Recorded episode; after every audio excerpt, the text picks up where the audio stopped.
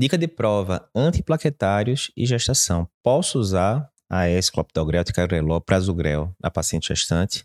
Vamos lá. Aspirina, sim, posso usar. Clopidogrel também, né? Já tem uma evidência razoável para isso. Contudo, prasugrel e ticagrelol, que são antiplaquetários, né, inibidores da, do receptor P2Y12, mais potentes, mais modernos, estes a gente não tem uma evidência boa para a gestação. Então, o que as diretrizes dizem, não, prasugrel e ticagrelol não use na paciente gestante, aspirina e clopidogrel pode usar, por exemplo, se a paciente tiver um infarto, colocar um stent, você pode usar sim dupla antiagregação com AS e clopidogrel.